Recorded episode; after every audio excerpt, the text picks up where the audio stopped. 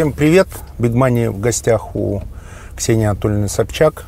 Сегодня обсудим вопрос личного бренда, его капитализации, как эпатировать публику и получать большое количество подписчиков в YouTube. Такая специфическая тема. Все богатые успешные люди боятся воспитать мажоров. У вас был очень успешный, известный отец, и, судя по вашему жизненному пути, вы не стали пользоваться его славой, а пошли, в общем, достаточно такое альтернативное направление и стали там успешны. Люди, которые хотят быть популярны в YouTube, что им нужно сделать? Чем мне нравится YouTube? Ну, во-первых, тем, что там невозможно никого обмануть э, с точки зрения того, кем ты родился, какие у тебя былые заслуги, сколько лет ты работал на телевидении. Это все не важно. Мы знаем огромное количество примеров, когда люди заходили в YouTube через парадную дверь, пытаясь сделать дорогие, крутые проекты, нанимая команду, делая это за большие деньги, и оставались ни с чем, уходили через заднюю дверь с позором.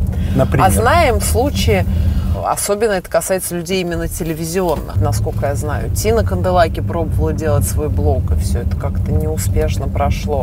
А, была попытка делать программу телевизионную тоже, а, пусть говорят, это тоже не получилось.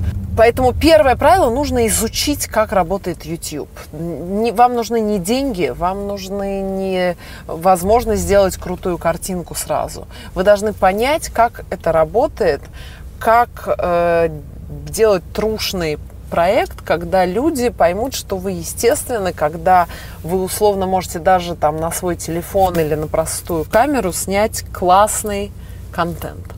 YouTube – это про трушность. YouTube – это про то, чтобы быть самим собой, чтобы это не были тупые подводки, э, какие-то странные телевизионные ходы. Драматургия не принимается в этом формате.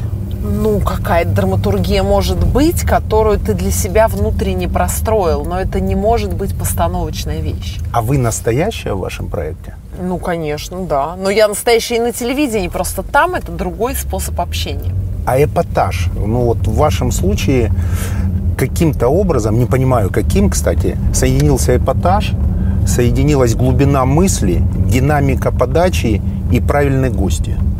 Каким образом это произошло? Ну, не знаю. У меня профессиональный кажется, уже это интерес. Я, я сама такая по себе, что я стараюсь делать очень противоречивые вещи. Мой главный принцип, но это касается вообще любой моей профессиональной работы, что люди должны все время оставаться с ощущением, что они до конца не понимают. Все-таки Ксения Собчак это про светскую жизнь или про политику? Это про трэш или про какие-то глубокие трогательные вещи? Она вроде про высокую моду, а вроде вот и про политические, экономические сводки никогда не поймать. То есть принцип такой, catch me if you can. Тебе должно быть интересно еще копнуть, еще посмотреть. Все время это ощущение, что я сейчас посмотрю еще одну программу, и я наконец-таки пойму. А как бы вы себя описали? Как вы думаете, как вас видит потребитель вашего блога? Кто я вы для думаю, него? как очень противоречивого человека. И мне это очень нравится. Как человека, который действительно, один день с Ларсом фон Триером, первое в России видеоинтервью, которым я очень горжусь, а через неделю инстаграмщицы, тяжелый люкс. Что общего между этими вообще программами? И это очень круто. Мне очень нравится вот такая Инстаграмщицы против э, тяжелого люкса вы выступали в роли провокатора. Нет, Постоянно. я выступала Мне так в роли показалось. модератора. Провокатор – это человек, который, ну, как бы провоцирует тебя сказать что-то плохое, который будет тебе говорить, там, не знаю, девушки, посмотрите, какие вот эти вот, скажите им. Я задавала вопросы. Я вообще считаю, что э, модератор любого разговора, неважно о высоком или о низком, это человек, который просто дает возможность каждой стороне высказаться и задает правильные вопросы. Но у вас был мотив, Какой? чтобы было больше перепостов, чтобы Ну, было конечно, больше цитирования. Конечно, я хотела сделать горячий, крутой материал. Тем не менее, провокации с вашей стороны не было. Я внимательно пересмотрел два раза эту передачу. Вы несколько раз возвращали героинь к предполагаемому конфликту, как мне показалось. Ну, безусловно, это же была заявленная тема программы, то есть мы никого в этом смысле не обманывали. Я пришла в студию, заявила тему, сказала, девчонки, Сегодня мы обсуждаем историю, которая произошла не так давно, связанную с тем, что вот героини Инстаграма пригласили на вечеринку журнала Vogue. После чего некоторые светские девушки возмутились этим приглашением и написали об этом в, в журнале Татлер. И это большая статья, которая вышла до моей программы. Просто я, как журналист, выцепила и поняла, что из этого можно сделать интересную тему. То есть, и другими, вот они высказались. То есть, другими словами, задача видеоблогера находить острые темы, собирать правильных гостей и правильно модерировать процесс. Ну, если, например, блогер делает программу с гостями, я, например, считаю, что жанр интервью, он, ну, такой достаточно уже исчерпанный в интернете, и я туда пошла только потому, что я этим занималась еще до всякого Дудя, там, 10 лет на дожде. Ну, то есть, как бы это моя... Всякого Дудя, я правильно услышал? Ну цитату? да, то есть он самый первый человек, который сделал крутой проект в YouTube, и мне очень нравится его манера работы. В чем его секрет? Можно описать очень коротко? В вашем ну, понимании. Как, вы оцените, как вы оцениваете, как зритель? В какой-то степени у нас такая профессиональная деформация. Э, даже я, где я и где YouTube, я поймал вот эту азарт. Теперь мне нужно срочно миллион подписчиков. Раньше же богатые люди чем мерились? Длиной яхт. А сейчас, добрый день, у тебя сколько подписчиков? 30 тысяч лох э, от 100 тысяч принимается в Фейсбуке, и мнение его будет услышано. Причем я не шучу. И Но не у меня в. Фейсбуке я не уверена, что у меня есть 100 тысяч подписчиков. Инстаграм тоже принимается. Так вот, мы все немножко профессионально деформированы, смотрим на Дудя теперь с профессиональной точки зрения. Но смотрим и как зрители. Я, например, его э, преданный фолловер. Так вот, как вы оцениваете, почему он интересен зрителю? Но мне кажется, он э, вывел как бы совершенно других людей, вот э, этих блогеров, ютуберов, и на них поднялся и сделал себе большое имя. После этого уже стал приглашать самых разных людей и задавать им очень простые молодежные вопросы, не стесняясь, не стесняясь спрашивает их про деньги, про длину члена и про прочие вещи. Эти вещи стали забавными, мемами, веселыми, смешными, и он это классно и профессионально делает. Предположим, есть некий э, персонаж, который ведет себя искренне, не стесняясь задает вопросы, узнает, кто сколько заработал, какая длина члена, у него много подписчиков. Теперь вторая часть. Как это капитализировать? Как это капитализирует Ксения Собчак? Это ваш основной источник дохода сейчас? Нет, ну что вы, ну у меня там а, большое количество разных бизнесов. Конечно, YouTube для меня это не там основной это источник. хобби? Нет, ну это почему? Инструмент? Я зарабатываю деньги. Нет, смотрите, я стараюсь не заниматься проектами, если мы говорим про медийные какие-то проекты. Я не занимаюсь проектами, которые не приносят деньги. Я считаю, что, ну, как бы я вкладываю свое время, большое количество времени. Я хочу что-то на этом зарабатывать. Но это не те деньги, которые, как бы, ну, являются для меня фундаментальными. Значит, в какой-то степени это эмоция. Это эмоция, да. Я поняла, что, э, в общем, в какой-то момент надо идти искать что-то новое. Я много лет делала интервью Собчак живьем на дожде. Они гремели на всю страну. Но сейчас немножко поменялась ситуация за счет платной подписки с дождем. И стало понятно, что эта платная подписка ну, ограничивает количество людей, которые хотят за деньги смотреть этот контент. Плюс э, ну, я взяла интервью практически у всех главных политиков этой страны, и не только этой страны политические интервью, ну, в какой-то момент ты как бы Исчерпали. исчерпал количество гостей, ты, ты уже со всеми поговорил. И, э, ну, как бы, либо есть такие, которые тебе никогда не дадут интервью, либо ты уже со всеми поговорил. Поэтому я придумала новый формат и решила его попробовать на новой площадке. Так о все-таки капитализации что посоветуете? Вот есть подписчики, я есть бы не пос... вот смотрите, первое, я бы не советовала вообще лезть в жанр интервью, потому что их очень много, а хороших мало. Я считаю, что там условно в этот жанр сейчас можно идти только обладая э, ну, каким-то уникальным предложением. Либо первое, возможностью приглашать уникальных гостей, которые никому никогда не дают интервью. Если у вас опять будет, там, не знаю, тот же набор людей, которые у всех уже были, идти в интервью не надо. Ну и второе, какой-то талант и умение это делать и делать это по-своему. А делать это не похоже на всех остальных. Должен быть обязательно свой стиль, того, как вы берете интервью. Иначе я бы просто, я не считаю, что иначе это можно капитализировать. Лучше мой совет идти в какие-то вообще другие проекты, например, Bad Comedian чувак, который просто комментирует фильмы, но делает это так, что оторваться невозможно. Вот, супер ниша. Смотришь фильмы и рассказываешь, о чем они. Не нужны гости, не надо унижаться, просить людей там у тебя сниматься. Все, сидишь дома, смотришь кино. Унижаться и просить, я правильно услышал? Ну, конечно, ты должен, это огромная работа, потому что надо с каждым человеком убедить его дать интервью, согласовать даты, графики, пожалуйста, это там тебе будет интересно. Это адский ад, потому что ты работаешь с людьми. И людьми известными, которые, ну, как бы не хотят тратить свое время, даже если ты им очень нравишься. Я сама, вот чтобы я пошла к кому-то на интервью, это достаточно редкая вещь, нужны серьезные аргументы. Личный бренд Ксении Анатольевны Собчак гораздо больше, чем проект в YouTube. YouTube может являться элементом построения личного бренда? Второй важный для меня вопрос, если интервью острое, а у вас они достаточно острые, как вы сохраняете потом личные взаимоотношения с интервьюируемым? И вообще, волнует ли это вас? Или вы готовы враждовать из-за классного хайпового интервью? Я не готова ни с кем враждовать. Я всегда свои интервью делаю по принципам и законам журналистики. Я никогда не нарушаю определенные правила. Я не лезу какие-то там трэшевые детали. Я не, не буду лезть к человеку в постели, если он не хочет об этом рассказывать. В интервью с обязательно... Волочковой, по-моему, извините, произошло немножко по-другому, нет? Э, нет, она сама, поп- я поправлю, потому что она сама была к этому готова, она это хотела, она сама стала рассказывать про всю свою личную жизнь, про то, с кем она и как, и где, и почему. И когда гость к этому готов, конечно, я иду за ним. Но если человек говорит, это там, я не хочу говорить о личной жизни, конечно, я этого делать не буду. Вы не, не инициатор, но если гость не против, вы это сделаете. Ну, конечно, если гость сам готов мне рассказывать какие-то уникальные, удивительные подробности, моя дверь всегда открыта. А есть какие-то темы, которые вы не готовы будете обсуждать, даже если инициатором будет гость? Ну, наверное, темы, которые мне не интересны. Они не обязательно должны быть очень жареные.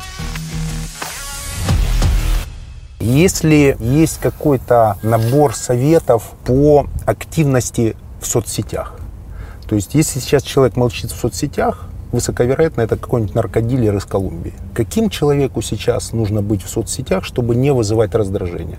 Либо вызывая раздражение, получать подписчиков. У вас есть какие-то рекомендации? Вызывать или не вызывать раздражение, я на это не ориентируюсь. Главное быть интересным человеком. Если ты интересный человек, то точно к тебе, к твоему мнению, присоединится какое-то количество людей и отсоединится.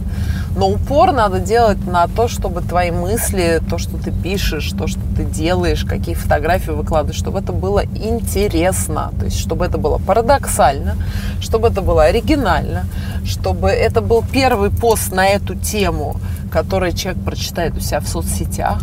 Или это может быть пост на тему, на которую он прочитал уже у всех, но ни, нигде не прочитал так, как у тебя. Вот, собственно, какие-то такие главные принципы. А на кого вы подписаны? Кого вы читаете? Кто вам интересен? Ой, у меня огромное количество друзья, какие-то публичные люди, за которыми я слежу. И я очень интересуюсь дизайном, поэтому огромное количество всяких дизайнеров, дизайнерских компаний, а, архитектурных бюро. Вот мне это очень интересно, это мое большое хобби, я на это на все подписана. Ну вот из русскоязычного digital а кто, кто вам интересен? Кого вы с интересом читаете? Из последнего, я даже не помню, как он а, Техно Сергей. Офигенный Техно Сергей. Техно Сергей, зафиксируйте. Офигенный чувак. Там 300 уже тысяч, по-моему, фолловеров. Я даже не знаю, кто он и как он выглядит. Вай, какая некрасивая, без платока стоит. Пиджак грязный, люльс грязный, губы не накрашены. Пойдем с нами. Немножко посиди и потом уходи.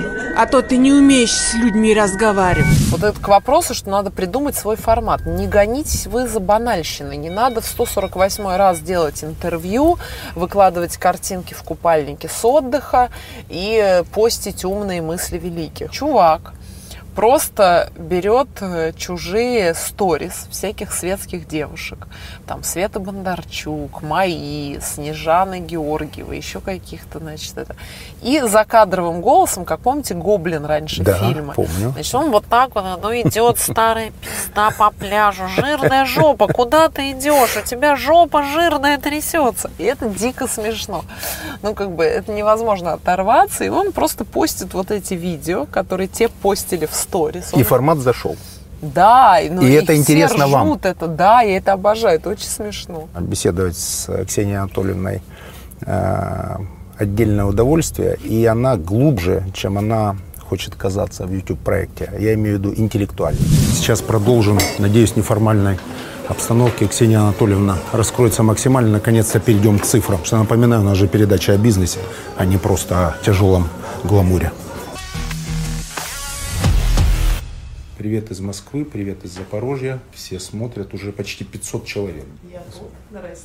Сегодня обсуждаем вопрос личного бренда, обсуждаем вопросы его капитализации. И, в общем, моя, у меня достаточно сложная задача не поддаться очарованию и задавать острые вопросы. Я люблю, кстати, острые вопросы. Да? Я вообще обожаю. Мне их так редко задают. Я уже думаю, ну когда же? Уже когда хоть один какой-то острый вопрос? Ну, давайте Всё тогда нет и нет. обсудим еще, сколько стоит э, пост в вашем сторис, в вашем инстаграме. Все честно расскажете. Да, конечно. Вообще, когда рекламирую за деньги, считаю, что это дело благородное. Я живу, э, и мой аккаунт живет на то, что я зарабатываю. Поэтому мне вообще не кажется, что реклама в блогинге – это что-то позорное. Сегодня от Ксении Анатольевны днем передали мне передали э, водку Белуга, бесплатно рекламируя своего Да. конкурента. Вы какую цель преследовали, Ксения Анатольевна? Какую-то, чтобы развязалась кон- конкурентная война? Нет, мне кажется, что А вы троллинг- рекламируете этот бренд? Белуга? Да. Да, А вы его конечно. пробовали лично? Конечно. А я вообще водку И могу. отличите от любого другого? Вы сейчас так не, ну я говорили не об то, что... особенностях Я крема. просто считаю, что водка не тот продукт, который, в принципе, вообще можно сильно отличить. Это же не коньяк, ты его пьешь не для того, чтобы вкус прекрасный почувствовать, а чтобы качественно выпить и чтобы голова утром не болела. Вот после белуги голова не болит с утра. Поэтому... Чтобы вы понимали, это просто первый в истории э, моего блогерства Реклама случай, Белуги. реклама чужого бренда. Собчак Но влезла. Собчак можно все что угодно, даже рекламировать Белугу у меня. и я, Ну, в общем, подожди, но у вас тоже очень хорошая водка, как мне кажется. это мы вынесем в анонс. О чем еще с э, взрослой женщиной поговорить? С «Я же мать». Только о водке. Сколько стоит пост у вас в Инстаграм? Посты просто могут стоить по-разному. Есть посты, которые стоят там 500 тысяч рублей, это од- ну, какое-то наименование продукции. Есть 600, есть 700, есть какие-то за миллион. То есть это очень зависит от того, что ты рекламируешь. Это там условно категория, например, ка- каких-то там, лекарственных препаратов, БАДов или что-то. дороже. Это одна категория. Ну да, у нас есть некий прайс-лист, он есть в агентствах, с ним легко ознакомиться при желании. Поэтому А с налогами что? у меня упрощенка ИП, и мы оформляем, конечно, все официальные договоры на рекламу, поэтому мы и ставим, что это реклама. Я правильно понимаю, что рекламируете вы только те продукты, которые попробовали сами? И это и есть ваша ответственность перед вашими подписчиками? Ну да, я рекламирую в основном всегда то, что... Ну, если это касается каких-то там услуг, например, или продуктов. То есть есть э, какие-то вещи, которые я не могу попробовать сама, потому что их, в принципе, нельзя попробовать. Но в основном я, конечно, стараюсь проверять все товары на себе. У большого количества богатых или успешных людей э, есть э, серьезный страх или опасение воспитать мажора.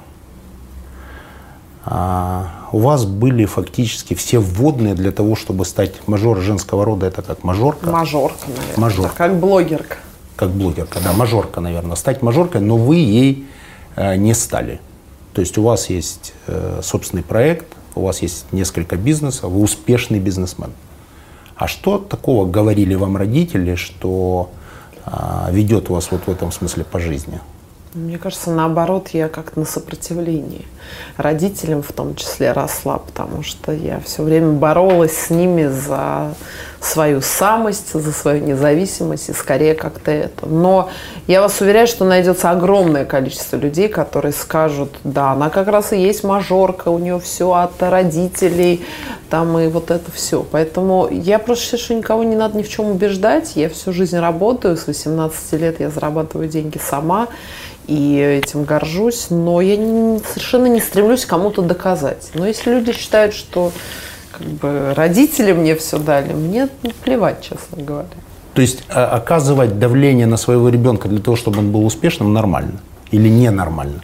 Это важно. Понимаешь, Вы мне кажется, пример. что вообще пример, это такая сложная вещь, потому что вот я очень много занимаюсь психологией, если говорить серьезно об этом. А, вот успешный человек и человек счастливый – это не всегда одно и то же. Уже доказанный факт, что для того, чтобы у человека вообще были амбиции что-то делать, у него должны быть какие-то комплексы. Умеренная которые... психотравма в детстве. Ну, та или иная, да. То есть, условно, это человек, то есть амбициозный человек, человек, который стремится доказать, что у него лучший блог, что он лучший бизнесмен, что он самый крутой, что он там лучше всех – он должен быть не уверен в себе в чем-то. Этот как бы в такую форму выливается. Я сейчас я докажу всему миру, чего я стою. А в чем вы Человек счастливый, он будет, скорее всего, жить где-нибудь там лесником в горах, и ему не надо никому доказывать, что он лучший блогер. Он скажет, ребят, у меня жена любимая, двое детей, мне много денег не надо, машину дорогую мне не надо, и брюликов тоже, идите все нахер. Это мещанство в чистом виде, оно тоже принимается как формат. Почему мещанство? Я считаю, что этот человек может быть гораздо счастливее нас с вами вместе взятых, например. Почему не факт. Нет? Не я факт. абсолютно в этом уверен. Ну, смысл жизни, жизни для вас, например, в экспансии, насколько я понимаю, насколько Нет, я чувствую. Для меня, но вы поймите, у каждого разный смысл жизни. Более того, внутренняя гармония, на мой взгляд, не всегда с, может соотноситься с успехом.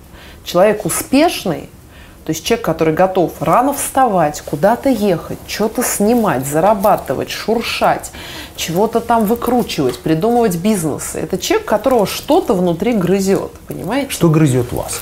Меня грызет огромное количество каких-то моих проблем, которые я таким образом преодолеваю. Мне хочется быть лучшей во всех областях, мне хочется покрыть собой всю поляну, желательно весь мир. Конечно, это идет из каких-то психологических проблем.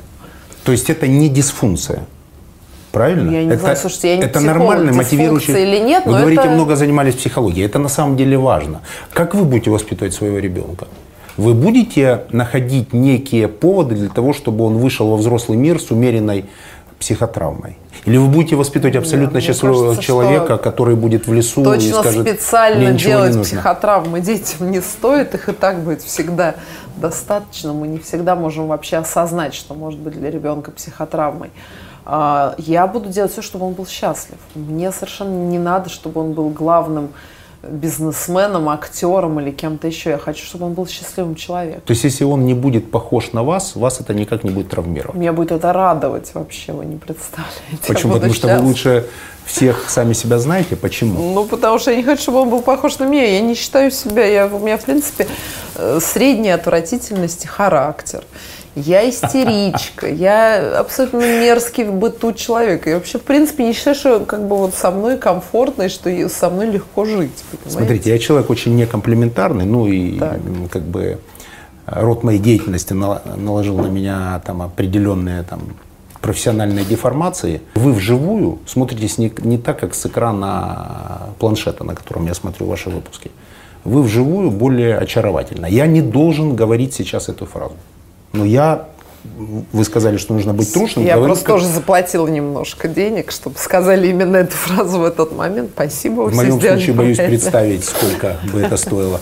Но вы все время говорите о неких э, там деструктивных качествах вашего характера. Это роль такая, но вы же по факту, не то чтобы я, не дай бог, беру на себя ну, какой вот функцию вы вскрыть вас сейчас. у людей, с которыми я работаю, они вам все скажут, что Собчак конченая сука. Я могу наорать на пустом месте. Скажите, пожалуйста, сейчас Собчак конченая Реально, я сука. Не, и главное, что я за это не увольняю людей, потому что я знаю, что это правда. А мы сейчас проверим. Скажите, Собчак конченая сука. Именно они эту запуганы, фразу. Я... Вы поймите, а я они тоже работают в чудовищных да? условиях Понимаете? Нет, не понимаю. Их каждый день могут, понимаете, на Зачем вам казаться хуже, чем вы есть на самом деле? Зачем Да вы нет, это ну делаете? про- Я вот клянусь, вот вы думаете, что я с вами кокетничаю. Клянусь вам, что я вы не со мной, знаю. вы с аудиторией кокетничаете. Нет, это правда. Честное слово. Но я правда, смотрите, я очень Я психолог по образованию. Ну. импульсивный человек и очень взрывного типа характера. Потом мне страшно стыдно. Я наору, потом думаю, блядь, ну почему могла же повести себя как нормальный человек, а Смотрите, я не конченая могу. сука никогда не говорит потом, что она была не права. А я такая, знаете, стыдливая сука, я совестливая сука. То есть я вначале, знаете, это грешите и каяться, грешите и каяться. Очень русский человек, понимаете, несмотря на фамилию Собчак, очень русский.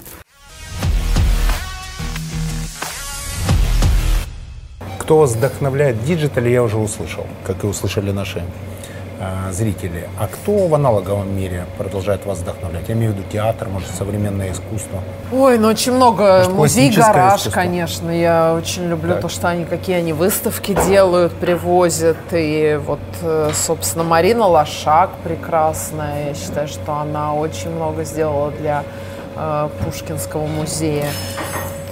Театр я очень люблю, самый разный. И вот недавно была на прекрасном спектакле э, режиссера Рыжакова, иранская конференция по текстам Воропаева. Всем прям очень рекомендую. Невероятный спектакль, получила огромное удовольствие. А город, в котором вам комфортно в мире, вот где бы вы могли жить, кроме Москвы?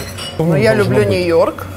В какой его части? люб- Манхэттен, Бруклин? Жила бы я, скорее, все-таки в Гринвич Виллидж, вот там вот. Но мне нравится Понимаю, Манхэттен. почему. То есть я люблю вот эти все 57-я, Мэдисон. Но жить мне больше нравится в той части. Вот Сохо, Гринвич Виллидж, вот там. А что есть в Нью-Йорке такого, чего нет в других городах? Какая там атмосфера? Как ее можно энергия описать? тоже очень большой Энергия кайф. денег? Энергия денег, власти, движения. То есть я люблю города, которые живут 24 на 7. Я сама живу 24 на 7. У меня нет понятия выходной день, у меня нет понятия там, поздняя работа. То есть я живу, вот, хватая все, что лежит по пути, что мне нравится и что я хочу взять. А как вы думаете, вот сколько это еще продлится? Не знаю, Вы сколько очень- энергии хватит. Смотрите, практически в продлится. каждом интервью вы говорите о том, что вам 37 лет. Почему Я об этом все время говорите? Даже не знаю. Ну, просто, чтобы не было ощущения, что я скры- Меня так всегда бесили женщины, которые скрывают, сколько им лет, что я точно не хочу становиться такой женщиной, которая, типа, ну, мне уже за 30. Вот это я просто Слегка так за 30 всегда, вот меня так, они всегда думаю, господи, а что у них в голове, почему они это делают? Мне так всегда было странно, и я очень боюсь показаться такой женщиной. Так как вы думаете, сколько продлится еще этот бег? Или это ускорение в вашем случае? Ну, блин, ну Вы как? же как-то планируете свою жизнь? Вы Нет, ну ты не можешь через 10 планировать лет? свою энергию. В тебе много энергии. Завтра раз выключили, и у тебя все А что может выключить человека? Ну как вот, я не знаю, как у мужчин там, сколько лет у вас продлится, простите, потенция? Вы же не можете как-то заранее мне сказать. Вот как вы думаете, вы до 70 лет будете вот все-таки мощным Сейчас вы мужчиной Дудя или, включили. или до 80? Сейчас Ну, вы Дудя включили немножко, да? Но это Нет. хорошо для Ну, хайпа и для это Я не понимаю, как вы можете Ну вы не это- расстроитесь, если я вам отвечу, что я точно знаю, до скольки это продлится. Серьезно? Вот я скольки? точно знаю. Думаю, до 75 лет. Вот прям ровно. А в 76 уже все. А в 76 уже не все, но А будет почему? А где будет изменение. разница между 75 Не знаю, и вы спросили, что я 76? чувствую, я ответил. Что вы удивительный человек. Вот э, вы же женаты? Да. Вот, дорогая супруга, вот запомните, что до 75, что прямо минимум три раза в неделю. Следите за ним. Какой был отец? Это очень важно. Для многих он пример такого настоящего интеллигента. А, Человека, сделавшего карьеру и не потерявшего себя. Какой он был? Ну, папа, мне кажется, действительно был настоящий интеллигент. И человек, э, с одной стороны, амбициозный, с другой очень образованный, достойно себя ведущий дома. То есть вот он был из тех людей, кто мыл тарелки перед приходом домработницы. И он, потому что стеснялся, что сейчас придет женщина убираться, а у нас грязно. И мама все время говорила, Толя, ну она для этого и приходит, чтобы убираться. Как бы мы за это платим ей хорошие деньги, хорошую зарплату. Он говорит, не, ну мне как-то неловко. Вот она придет, у нас посуда не мыта. Вот он был такой человек, и это, конечно, удивительная вещь. Я этим всегда восторгалась. Жалко, что эти качества я от него не унаследовала. Но унаследовала другие. Какие? Вот. Но мне кажется, что вот такая моя решительность и смелость, это, конечно, от него. Да, вот он очень был человек смелый, очень решительный. Он всегда мог быстро принимать решения и брать за них ответственность. Он очень много работал и очень любил работать. И у него, понимаете, у него горели глаза, это тоже очень важно. Вот мне не скучно как бы делать все, что я делаю. И в принципе, учитывая, что мне уже 37 лет, у меня есть ребенок, я заработала кучу денег, я в принципе могла бы уже ничего не делать и наслаждаться жизнью. Но мне жизнь очень интересна во всех ее проявлениях. Я как бы делаю это, потому что мне это все нравится. И это очень важно, потому что мне кажется, что вот бывает такой момент в жизни, когда у человека гаснут глаза, и ему в принципе уже ничего не хочется. И это всегда ты чувствуешь. Энергия уходит, падает, и ты чувствуешь, что перед тобой человек, он энергетически как-то опустошен. У вас с этим все хорошо? У вас всегда С этим, горят глаза? да, у меня И вообще- периодов не бывает, когда вы устали? Не, ну бывает, что я болею или что-то там, пять перелетов. Нет, психологических я имею в виду. То есть вы все время подзаряжаюсь, мне поспать, А, а как вы подзаряжаетесь? сон. Мне надо выспаться и все. Я Какие-то специальные 8, препараты? а желательно 9 часов в темноте с кондиционером на выставленном на 19 градусов. тишине. Идеально. Ну, идеально в тишине, да. А какие взаимоотношения со спортом?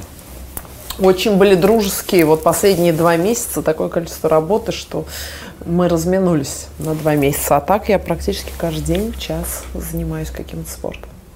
А э, какие-нибудь советы для людей, которые перемещаются по миру? Я очень часто два, может быть, три раза летаю через океан в неделю. Такое бывает. У меня есть там определенные э, стратегии, как мне спать, как мне заниматься спортом, как поддерживать себя в форме. В вашем случае есть какие-то Ну, это да, это я могу про это я могу все рассказать. Значит, смотрите. Очень интересно. Когда много перелетов. положением с вами. Значит, первое, что надо делать, значит, первое, в самолете всегда надо летать в таких вот носках, которые, э, как называется, компрессионные носки, гольфы, вот до сюда. У тебя не отекают ноги, когда ты прилетаешь и снимаешь эти носки, у тебя прямо легкость ног, а не тяжесть, как после перелета, все тело начинает, значит.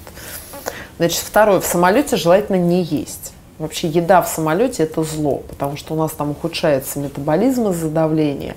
И как бы еда дико долго переваривается, плохо себя чувствуешь. То есть хочешь перестроиться, идеальное место, самолет, чтобы провести себе небольшое голодание. Даже если там 9-10 часов, водичку пьешь, маски, берешь маску с собой, просишь салфеточку, когда там носят еду, теплые салфетки такие дают в самолетах. Салфеточку, лицо протер, маску на лицо, все, и несколько часов в маске сидишь, фильм, хорошие наушники шумопоглощающие, хорошее кино, а лучше сериал какой-нибудь нетфликсовский, чтобы на весь полет хватило. Вот. Ну или поспать, имован, полтаблеточки, и тебе прямо отлично. Все, то есть я прям готова к путешествиям. Прилетаешь, какой лучший способ, например, в Америку я лечу, вот вы где, в Нью-Йорке или в Лос-Анджелесе? Нью-Йорке. В Нью-Йорке. В Нью-Йорке это я не знаю, я вот Лос А, ну в Нью-Йорке в хамаме можно.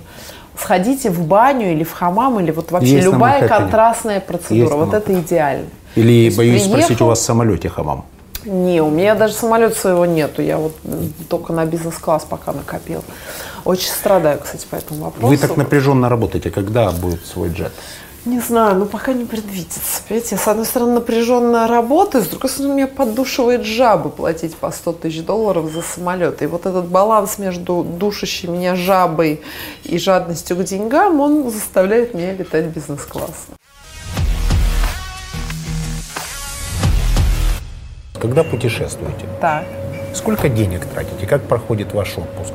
Это активный отдых? Это отдых с детьми? Как это происходит? Не, ну идеальный это отдых это отдых с ребенком на Мальдивах желательно. Я очень люблю пляжный отдых, потому что там и спорт в спортзале, и йога, и поплавать, и позагорать. Вот две недели на Мальдивах с Платоном, с близкими людьми – это идеально. Вынужден просто сказать несколько комплиментов, потому что Ксения Анатольевна меня очаровала. Те э, острые вопросы, которые я запланировал, я вынужден был отложить в А сторону. что, не откладывайте, у вас сейчас последний шанс, давайте. 75 не за горами. По-моему, сейчас был легкий «С» сарказм. нет? Ну да, нет, ну про неловкие, вот это мне нравится. Я Хорошо. хотел задать неловкие вопросы, но постеснялся. Уже давайте жгите уже. Ну хорошо, я забрал свои слова обратно. На какие самые длинные в метрах лодки вас приглашали в качестве хостес или ведущей корпоратива?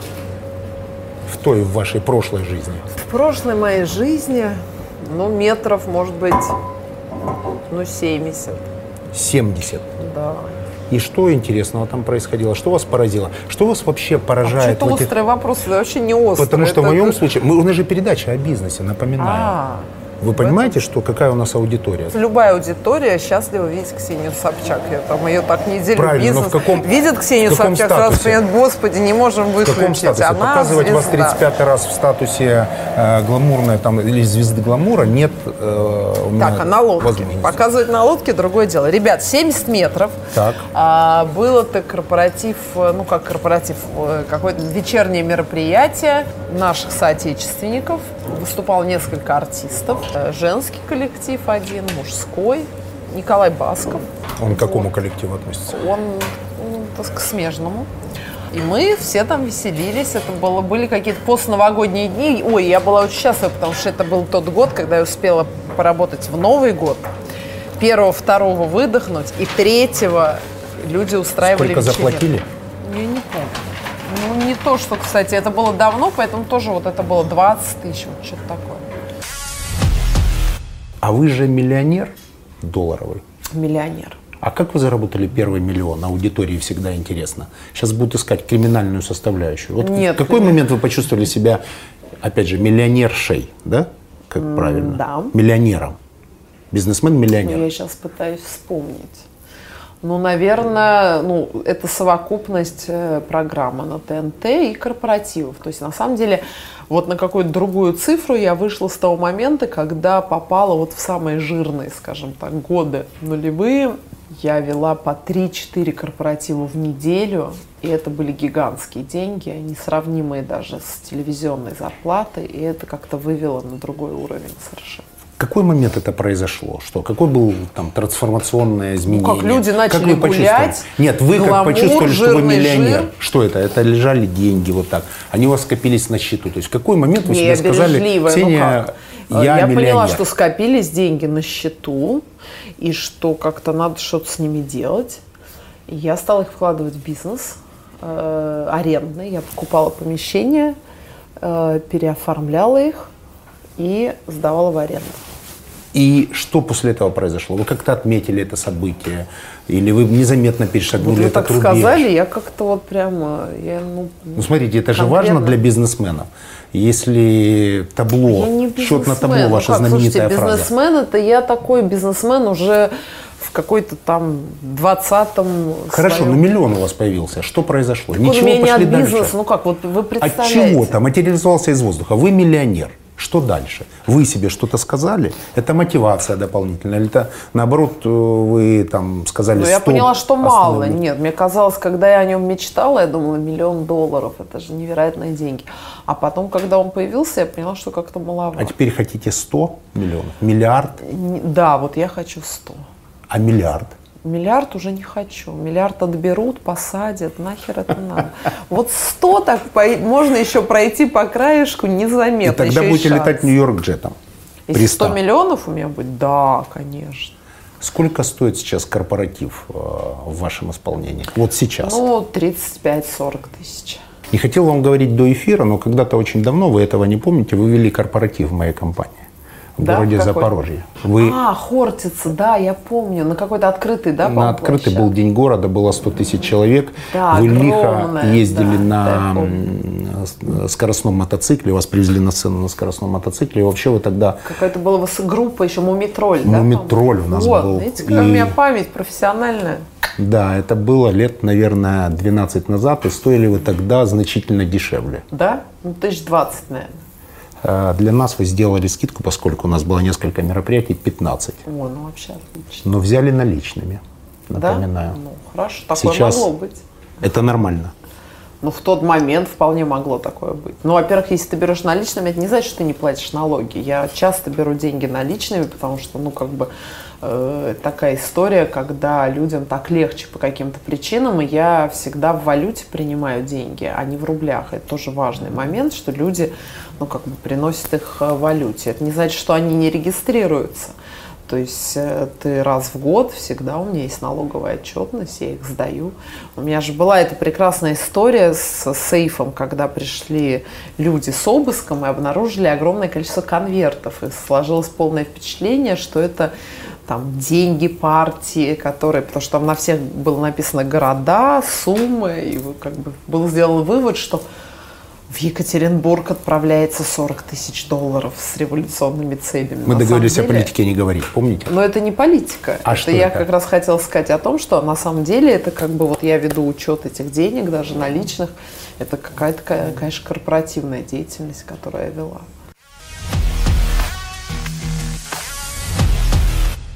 Вы человек, который достаточно критично относится к людям. Критично. Да.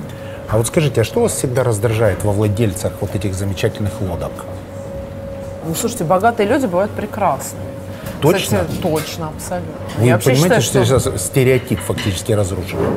наоборот, большинство женщин там выйти замуж за богатого, богатый мужчина это образец силы, там что-то. Я как раз наоборот считаю, что это не, ну как бы и недостоинство, и не недостаток. Хорошо, давайте по-другому. Что негативного или деструктивного объединяет богатых людей? Что позитивного мы все знаем. Для меня негативное то, что это люди, как правило, они лидеры, это люди, которые привыкшие делать так, как они хотят. Это люди, которые а, вряд ли уступят эту лидерскую позицию. То, То есть, есть рядом доминируют. с ними нужно много подстраиваться. Это не значит, что не просто, но просто как бы они не будут подстраиваться под твою жизнь. А когда у вас будет 100 миллионов, вы будете под кого-то подстраиваться? Но мне придется, я же женщина все-таки. А когда у вас будет 100 миллионов, с кем вы поедете на огромной лодке? Кто вам будет максимально приятен из знаковых больших людей? Вот кто в личном общении произвел на вас максимально позитивное впечатление? Кто Ну а им зачем на- со мной на лодке ехать? У них свои есть. Нет, вы Мы приедете... будем идти Секунду, вы придете тоже таким. на... Да, вы будете эскадрой. Предлагаю эскадрой. Вы будете идти на своей лодке рядом. Вот к кому бы вы сходили в гости со своей лодки? У вас есть 100 миллионов, вы прилетели на своем джете. Вы ни от кого, ни в чем не зависите. Кого бы вы к себе пригласили в гости? Ну, Романа Аркадьевича Абрамовича, например. Очень умный, комфортный в общении человек. А что в нем есть такого, что позволяет ему сохранить себе человеческие качества и в то же время быть таким большим, серьезным олигарх? Неприменимо слово, наверное, да, оно немножко затаскано. Мне Как- кажется, отсутствие жлобства, отсутствие желания показать всем, что он король мира, при этом будучи во многом королем, ну не мира, но как минимум большого состояния. Мне он кажется человеком умным и очень воспитанным. Михаил Фридман, например, тоже большой бизнесмен, умница, интеллектуальный человек, невероятно образованный очень умный. Просто пре- преклоняюсь. Я такого, такого интеллекта вообще не- редко где встретишь. Есть книга, которая жизнь изменила? Нет, ну слушайте, никакая книга не может, это все херня собачья. Вот эта книга, которая изменила мою жизнь. Ребят, Любимый вашу жизнь может изменить много прочитанных книг. Вот это сто процентов. Вот с того момента, как книг станет не, не две, не три, не пять и не десять, а, например, сто. Вот вы прочитали 100 книг. Даже не все они должны быть самые хорошие, но главное, чтобы они не все были детективами. А чтобы это была хорошая какая-то... Берите вот там 100 лучших книг, написанных в мире, какие-нибудь рейтинги. Читаете 100, и вы другой человек. Вот это я вам гарантирую. Понимаете, это как там, язы- э, там урок иностранного языка. Один урок не может изменить твою жизнь. А если ты 100 часов позанимался китайским, ты начал говорить по-китайски. Это так совсем в жизни. Все достигается только упражнением. Что важнее, путь или результат? это конечно, такой серьезный... Подождите, не торопитесь. Это Абсолютно. серьезный философский вопрос. Нет, ну мне кажется, я для себя его давно решила. Конечно, путь. Даже если он без результата. Ну, если он без результата, но если тебе было кайфово, если ты получил огромное удовольствие, это в конце концов главное. Вы только что хотели 100 миллионов. Так нет, я хочу, но не факт, что я их таким... Слушайте, то есть если бы я просто хотела 100 миллионов, я бы вложила имеющиеся деньги. Например, в производство полиэтиленовых пакетов. Это очень выгодно. В России Загрязняют мало окружающую заводов. среду, да, напоминаю. но неважно. В России мало поли- правильной полиэтиленовой упаковки. Если войти в эту тему, разобраться, купить завод, выпускать полиэтиленовую упаковочку, можно конкретно заработать 100 миллионов с годами. Ну, ну, как бы это вот... Я не хочу быть человеком, который продает полиэтиленовые упаковки. Мне это не интересно. А каким еще человеком не хотите быть? Ну, ра- вот много такого бизнеса. А каким хотите? На чем бы хотели заработать Хочу 100? интересно жить жизнь, ездить, вести корпоративы к странным людям, постигать философию, э, не знаю, заниматься психологией, снимать программу на Ютьюбе, э, заниматься кучей всяких классных, странных, абсурдных вещей. Я вообще, у меня жизнь, которая у меня ощущение, что я прожила уже 8 жизней. Мне вот это ощущение нравится, оно бесценно. Делай то, что любишь, и найди того, кто заплатит за это деньги. Это формула счастья. Нет, делать то, что любишь. И найди того, кто заплатит и за это деньги. заработать денег на том, что любишь. Много или мало, как получится. Можно самый курьезный случай с корпоратива? Ваш, который меня бы вы не в камеру рассказали. было. Вот какой-нибудь такой, не злой. Ну, например, э, один раз мы приехали в одну большую компанию, ну, то есть мой директор долго договаривался, что большой корпоратив одной известной компании, не буду называть их имя, но это там большой бренд, условно а то есть это не эта компания, но это а «Газпром», то есть такая серьезная, солидная организация. В загородной резиденции, все, вы и Паша Воля, как сейчас помню, вы вдвоем на этом мероприятии. Значит, ну, как бы все звучит очень хорошо, все предоплата, договор, все официально составляем. Мы приезжаем за город, значит. А дальше мы понимаем, что как бы вот место, куда нас, то есть большой дом и еще один дом чуть поменьше, и нас туда ведут. Значит, вот у вас там корпоратив, и мы заходим и понимаем, что это баня. Значит, спрашивали, говорю, Паша, ты понимаешь, что это баня, просто она очень большая. Ну, то есть там стол тоже, зал, ну, как бы там люди где-то парятся, там прыгают, слышно, в купель, хамамы какие-то, там веники. А тут как бы банкет большой со сценой, все, ну, то есть Какая увлекательная у вас жизнь. и я Паше говорю, Паша, я говорю, ну ты понимаешь, что в принципе мы дошли до этого, мы с тобой в баню. Он говорит, понимаю. Я говорю, ну все, будем держаться вместе, потому что если что, я тебя не отпущу. Я говорю, все плохое, что со мной может произойти в бане, произойдет с нами с двумя.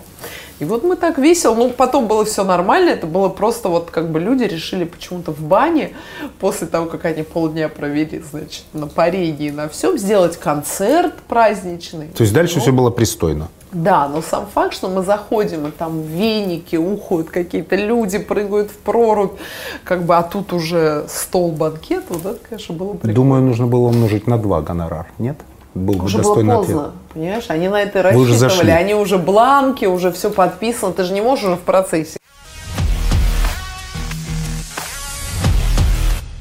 Михаил Михайлович Жванецкий, у которого я брал интервью в рамках этого проекта, в районе Аркадия в Одессе, рассказывал, что вы как-то были его соседкой Да, в Одессе. такое. И рассказывал несколько увлекательных историй. Он же вообще гений, гений здравого смысла, так я правда. его называю. То есть это человек мой учитель во многом. И, конечно, когда он э, там, мы договорились об интервью, я был счастлив, я невероятно волновался. Во-первых, я открою первый раз тайну, я страшно выпил много. Ну, потому что я не знал, как бороться с волнением. Интервью, слава богу, прошло хорошо. И он рассказал там несколько хороших историй, отзываясь о вас с уважением. А можете рассказать одну из них, как вы соседствовали в Аркадии? Блин, я не помню, мы просто жили рядом, А мы были правда, в что вы гостях. Через Мы- забор лазали к нему. Был такое, да, по-моему. Я не помню только по какой причине, но было. Ну, думаю, по причине крайнего алкогольного опьянения. Да? Думаю, да. Ну, могло быть, кстати, я не отрицаю. Нет, но я помню, что была какая-то история, почему-то мы по- пошли к нему домой через забор. Через забор. Да, но не помню почему. Давайте зафиксируем. Собчак через забор в Аркадии идет в гости к Жванецкому. Ну, не помню, была ли это Аркадия, я точно помню эпизод, что вот через забор мы перелезали. А что еще может, э, кроме э, Жванецкого, какое явление может заставить Ксению Анатольевну Собчак э, лезть через забор? Слушайте, ну вообще что угодно. Не так давно я лезла через забор. В Жуковке есть ресторан «Удачи». И мы пришли, он уже закрыт. Нам говорят, надо переходить дорогу, а там забор у дороги. И надо тогда все обходить, чтобы вот перейти дорогу. И мы просто через забор перелезли и прошли. Вот. Например, я была в вечернем платье в таком красивом. Не порвала. Люди, которые в личном общении вам интересны. Люди, с которыми э, вам не хочется расставаться. Люди, которые в хорошем смысле вас вдохновляют на что-то большее, чем те достижения, которые сейчас. Кто они? Это очень важно. Они ебанаты. Отлично. А можно какую-нибудь фамилию? Или имя? Ну, это, все- это все, вот все необычные люди. Я люблю необычных людей. Мне не нравится со скучными, я ненавижу зануд. Вот это сядешь, бу-бу-бу, жу-жу-жу. Вот это все одинаковое, мысли все стандартные. Вот это как, знаете, в отель приходишь, у тебя там одноразовые шапочки, вот эти вот ватки в одинаковой упаковочке, зубная щетка, и все одинаково. Люди одинаково мыслят, одинаково думают, одинаково все делают. Так это вы их форматируете, вы же лидер Нет, я не общественного мнения. я. Даете им определенные сигналы, которые их стандартизируют. Секундочку. Я, наоборот, делаю две вещи, которые в нашей стране вообще не делает никто. Я злю лоха, и я сру на овечку, ребят.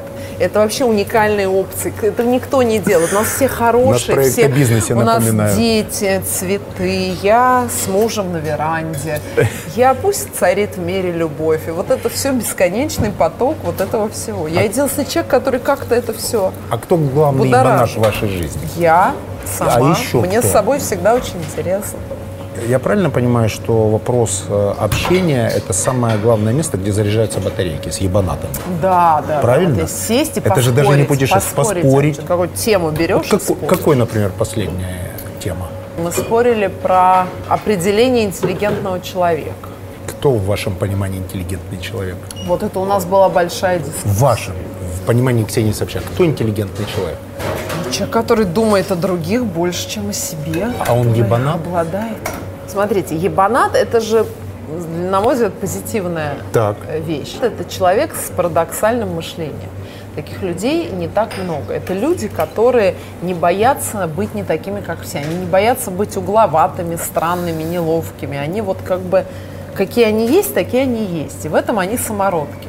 Я таких людей очень люблю и уважаю. И просто это из разных категорий. Интеллигентный человек может быть с парадоксальным мышлением, а может быть без парадоксального мышления. Это качество, которое, как, как интеллигентный человек может быть красивым, а может быть уродливым. Э, Ваши э, взаимоотношения с алкоголем вы допускаете немного?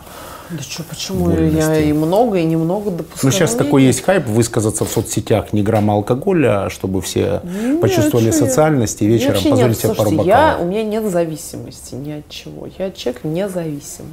И в этом тоже. Я могу не курить вообще, могу выкурить пачку сигарет. Пачку. Ну, если какое-то ну, там событие или я нервничаю, легко. А, а потом вот там, я условно, при этом я говорю, я не курю, потому что я реально не курю. Вот вы когда-нибудь видели, чтобы я курила?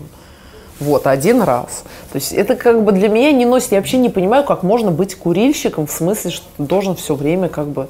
У меня нет зависимости, и так было всегда. Вот я в 16 лет попробовала сигарету, и я всю жизнь, ну, как бы могу покурить.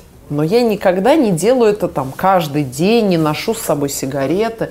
Вот просто там понервничала, я могу там выкурить. Или там выпила хорошо, классно, тоже покурила.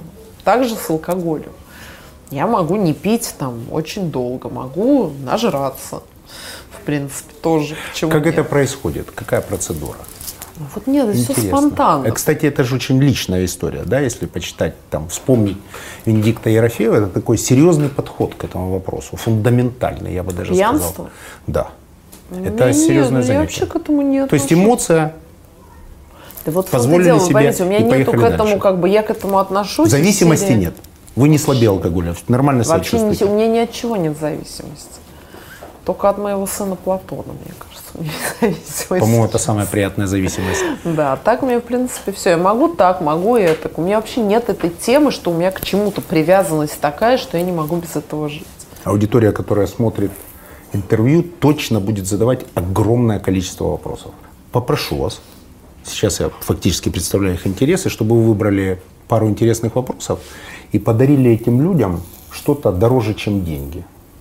Это может быть личная консультация, это может быть помощь какая-то в э, ведении блога, это может быть что угодно, это может быть, не знаю, автограф, я не знаю, селфи, что угодно.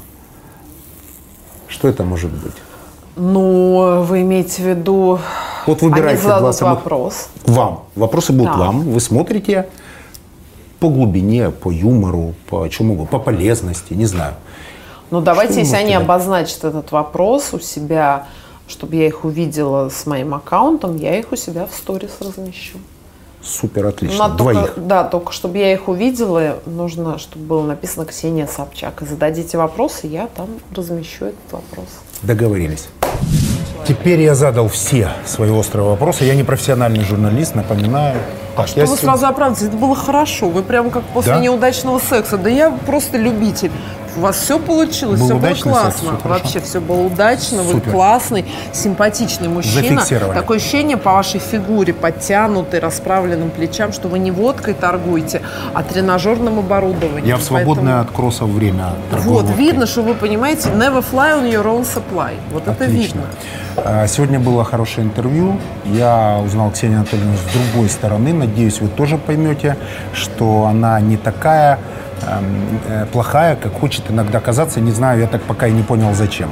Смотрите Big Money. Тут есть такие замечательные, интересные люди. И главный вывод, который я сделал из этого интервью, что что-то было в воспитании Ксении Анатольевны такого, что позволяет ей с максимальной скоростью и дальше двигаться по жизни. И думаю, что этот марафон продлится вечно. Ксения Анатольевна, за Ура. вас, может, что скажете нашим Спасибо. замечательным подписчикам пару слов. Дорогие друзья, Мотивашку спасибо, что вы провели это время с нами. Что мне вам сказать? Не знаю по поводу бизнеса, не то, что я какой-то великий бизнесмен, вот тут, наверное, у хозяина блога лучше для вас будут советы, но точно не надо быть самими собой. Знаю, что звучит крайне банально, но это так. Вот ляпнули что-то, сказали, выразили мнение. Не бойтесь, даже если 100 куриц налетит и скажет вам, как вы не правы, как вы могли такое подумать, написать. Вообще никогда ничего не бойтесь. Вот лучше бояться того, что сделал, чем бояться того, что не сделал. Поэтому главное, избавьтесь от страха выглядеть нелепым, некрасивым, неумным, смешным и так далее. И как только вы от них избавитесь, от этих страхов, вы почувствуете себя по-настоящему свободным. С вами была ваша Ксения Собчак. Не скучайте.